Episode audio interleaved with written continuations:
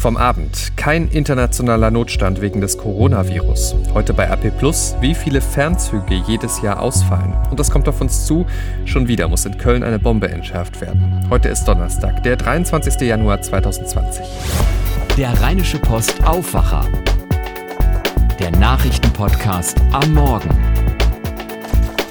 Guten Morgen, ich bin Henning Bulka und von mir bekommt ihr jetzt alle Infos, die ihr für den Start in diesen neuen Tag braucht.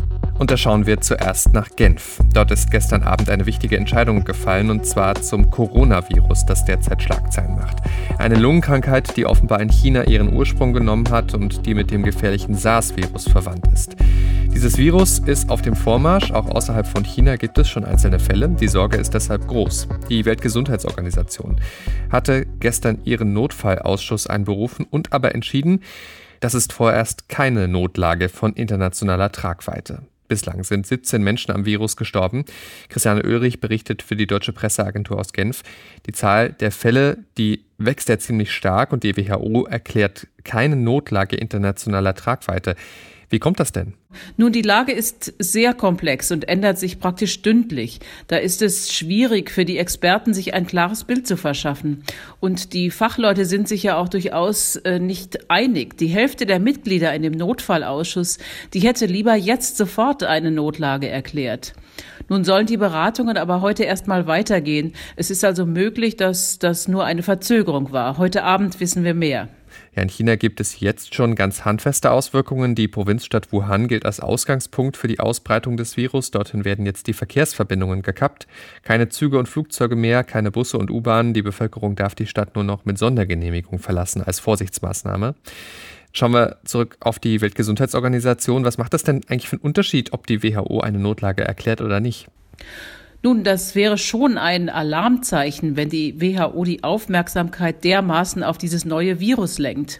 Sie empfiehlt ja dann auch Maßnahmen, was Länder machen sollen, um sich zu schützen. Und für Flughäfen und Fluggesellschaften, für die macht das zum Beispiel einen großen Unterschied, wenn sie sich auf den Umgang mit Kranken einstellen müssen.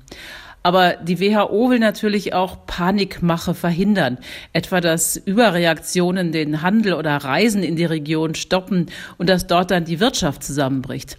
Das ist schon eine sehr schwierige Gratwanderung. Danke, Christiane Oehrig. Auch die EU-Kommission plant ein Treffen, um zu bewerten, wie gefährlich die neue Lungenkrankheit wirklich ist. Der Ausschuss für Gesundheitssicherheit will heute zusammenkommen wenn ihr mehr über das Thema wissen wollt. Meine Kollegin Susanne Hamann und ich zeichnen heute Mittag eine neue Folge unseres Praktisch-Faktisch-Podcasts auf mit RP-Gesundheitsredakteur Wolfram Görz und wir werden ihn löchern mit unseren Fragen rund ums Coronavirus. Ganz unaufgeregt und ohne Panikmache könnt ihr euch dann anhören ab dem Nachmittag auf rp-online.de slash praktisch-faktisch. Ich sag's nochmal, rp-online.de slash praktisch faktisch und natürlich auch überall, wo es Podcasts gibt. Wenn ihr dazu direkt Fragen habt, kann ja sein, dass euch da jetzt direkt irgendwie was einfällt, was ihr unbedingt wissen möchtet, äh, dann schreibt uns gerne diese Frage an aufwacher.rp-online.de. Nehmen wir dann gerne mit. Über die Sicherheitslage von Kommunalpolitikern in NRW wird seit Wochen kontrovers diskutiert, spätestens seitdem der Bürgermeister von Kamp-Lindfort erreichen wollte, dass er eine Waffe bei sich tragen darf. Jetzt gibt es den nächsten Fall eines Bürgermeisters, der Konsequenzen zieht, wurde gestern Abend bekannt. Der Bürgermeister von Kerpen, Dieter Spürk, hat angekündigt, dass er auf eine weitere Kandidatur verzichtet, aus Angst um seine Kinder. Das hat er in einem Interview mit Kölner Stadtanzeiger und Kölnischer Rundschau gesagt. Zitat, soweit mich das selbst betrifft, halte ich das für ein tragbares Berufsrisiko, aber nicht für meine Frau und meine Kinder. Er habe in seinem Briefkasten die Nachricht gefunden, dass seine Kinder es zu spüren bekämen, wenn er sich nicht intensiver für den Hambacher Wald einsetzen würde. Auch Gegner der Flüchtlingspolitik hätten versucht, ihn einzuschüchtern. Wenn einem Kind in Kerpen etwas geschehe, dann werde das seinen Kindern ebenfalls so geschehen sei er gewarnt worden. Zitat: Es gab Ankündigungen, mir die Mafia auf den Hals zu hetzen oder sich bei mir zu Hause einzuquartieren. Einmal ist mir ein Auto langsam gefolgt, als ich zu Fuß von einem Termin wegging, berichtet Spürk in dem Interview. Er hatte das Amt 2015 übernommen. Nun soll Schluss sein. Wir schauen noch kurz auf den Sport zur Handball-EM. Die deutschen Handballer haben dort ihr letztes Hauptrundenspiel gegen Tschechien gewonnen. In der bedeutungslosen Partie setzte sich die DHB-Auswahl in Wien mit 26 zu 22 durch. Heute fliegt die Mannschaft nach Stockholm. Dort trifft sie am Samstag im Spiel um Platz 5 auf Portugal. Damit zu dem, was ihr heute bei RP Plus lest. Da geht es um ein Thema, das viele von euch immer wieder beschäftigt, die Verspätungen bei der Bahn. Die hat sich noch vor wenigen Tagen dafür gefeiert, im Fernverkehr immer pünktlicher zu werden. Problem nur, pünktlich ist eine Definitionssache. Das ist ein Zug bei der Bahn, nämlich wenn er weniger als sechs Minuten zu spät unterwegs ist. Und Züge, die ganz ausfallen, werden nicht in die Statistiken einbezogen. Bislang gab es da nicht so richtig Zahlen zu, jetzt aber schon und die haben wir vorliegen. Mein Kollege Christian Kanzorra hat mit Maximilian Plück aus unserer Wirtschaftsredaktion drüber gesprochen. Bei den eisigen Temperaturen momentan draußen gibt es ja eigentlich nichts, was ärgerlicher ist, als am Bahnsteig rumzustehen und auf die Bahn zu warten. Und manche warten ja auch vergeblich auf den Zug, was gar nicht so selten vorkommt. Jetzt wurde bekannt, dass die Bahn bei ihren Statistiken zur Pünktlichkeit gewissermaßen trickst. Max, was ist da los bei der Bahn? Also das ist schon ein äh, Zustand, den gibt es da halt schon länger. Die Bahn sagt, sie möchte in ihre Pünktlichkeitsstatistik nur diejenigen Züge aufnehmen, die verspätet kommen. Aber diejenigen, die sie ganz äh, absagt, die tauchen in der Statistik nicht auf. Und da plant die Bahn auch nicht, die zu veröffentlichen. Wir haben jetzt Zahlen bekommen vom Bundesverkehrsministerium. Das sind äh, Antworten auf eine kleine Anfrage der FDP. Und daraus geht hervor, wie viele Züge im vergangenen Jahr ausgefallen sind. Und das ist eine ganze Menge. Was äh, heißt das genau? Also gibt es da schon konkrete Zahlen? Es gibt konkrete Zahlen für die verschiedenen Monate und unterm Strich muss man sagen, 3700 Verbindungen sind gestrichen worden. Also äh, Verbindung heißt ICE und äh, Intercity.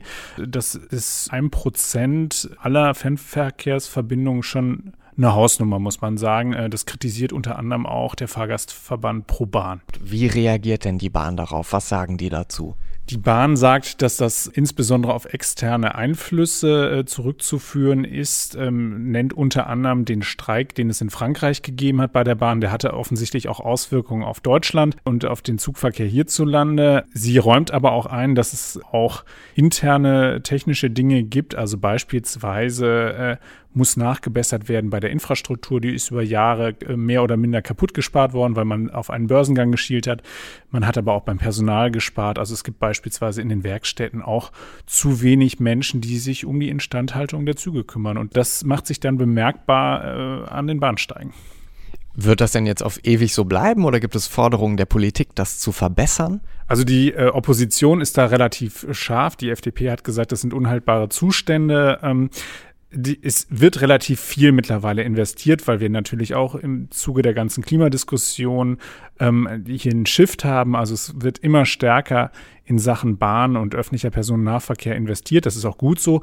Allerdings ist es nicht so einfach, die Versäumnisse der vergangenen äh, Jahrzehnte wieder aufzuholen. Ähm, trotzdem muss man sagen, es wird viel investiert, nur es dauert einfach, bis das Geld dann auch ankommt. Dann bleibt also abzuwarten, wie sich Pünktlichkeit und die Zuverlässigkeit bei der Bahn demnächst entwickeln werden. Vielen Dank für das Gespräch. Gerne.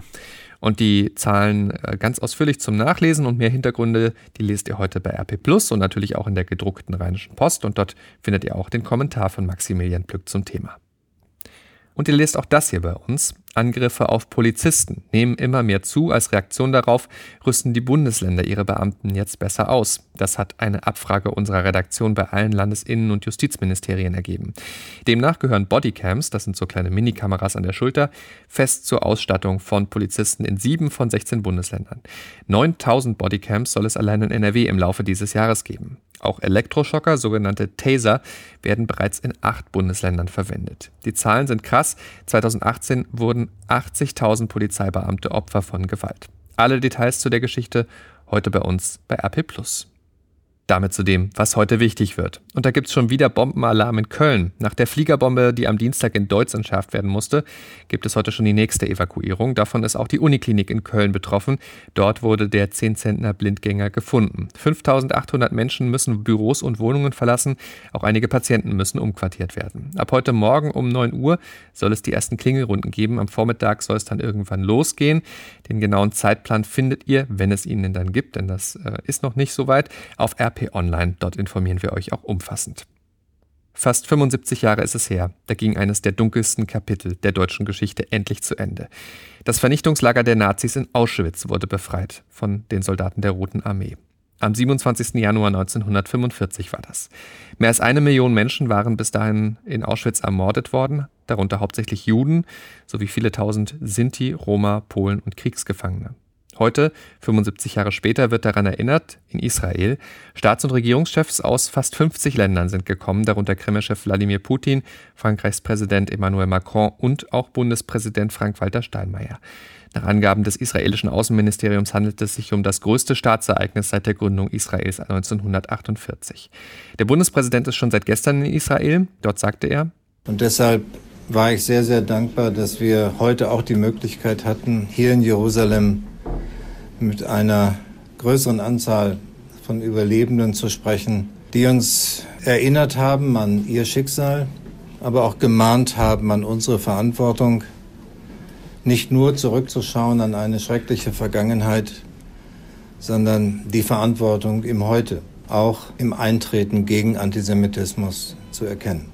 Beim Holocaust-Forum wird Steinmeier in der Gedenkstätte Yad Vashem heute eine Rede halten, als erstes deutsches Staatsoberhaupt überhaupt.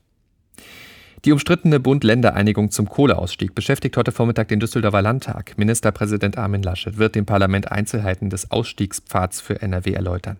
Die Bundesregierung und die Bundesländer mit Braunkohleregionen hatten sich vor einer Woche auf einen Zeitplan verständigt für das Abschalten von Kraftwerken. Bedeutet konkret für NRW, der Hambacher Forst soll erhalten bleiben. Das Steinkohlekraftwerk Datteln 4 geht in Betrieb. Dafür werden ältere, dreckigere Kohlekraftwerke abgeschaltet. Das Weltwirtschaftsforum in Davos geht heute weiter und heute kommt Kanzlerin Angela Merkel. Sie will am Nachmittag eine Rede halten. Die Kanzlerin hat weiter international hohes Ansehen. Sie gilt als erfahrene Vermittlerin. Benedikt von Imhof berichtet für die deutsche Presseagentur aus Davos. Das Thema Klimaschutz dominiert ja diesmal das Treffen. Wie sind da die Erwartungen an die Kanzlerin?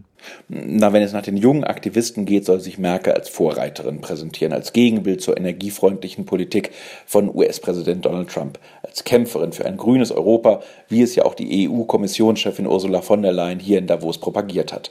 Werben kann Merkel damit, dass sie erst in der vergangenen Woche auf dem Weg zum Kohleausstieg einen Durchbruch geschafft hat. So gibt es nun in Deutschland einen Abschaltplan für die klimaschädlichen Braunkohlekraftwerke. Und das dürfte in Davos gut ankommen als Schritt in die richtige Richtung. Danke, Benedikt von Imhof. Was Merkel dann genau sagt, lest ihr auf RP Online. Damit schauen wir noch aufs Wetter für NRW. Heute früh noch meistens trüb und neblig, später lockert es dann auf und wir bekommen mehr Sonne, meldet der Deutsche Wetterdienst. Dazu Temperaturen erst knapp über Null, am Tag werden es bis 6 Grad. Kommende Nacht kann es dann stellenweise glatt werden, morgen dann ein ziemlich freundlicher Tag ohne Regen bis 7 Grad dazu. Der Samstag wird dann laut DWD wolkig mit einzelnen Auflockerungen und überwiegend niederschlagsfrei, Höchstwerte bis 8 Grad. Das war der Rheinische Postaufwacher vom 23. Januar 2020. Ich bin Henning Bulka. Morgen begrüßt euch an dieser Stelle dann Christine Hövelhans. Macht's gut. Ciao, ciao. Mehr bei uns im Netz www.rp-online.de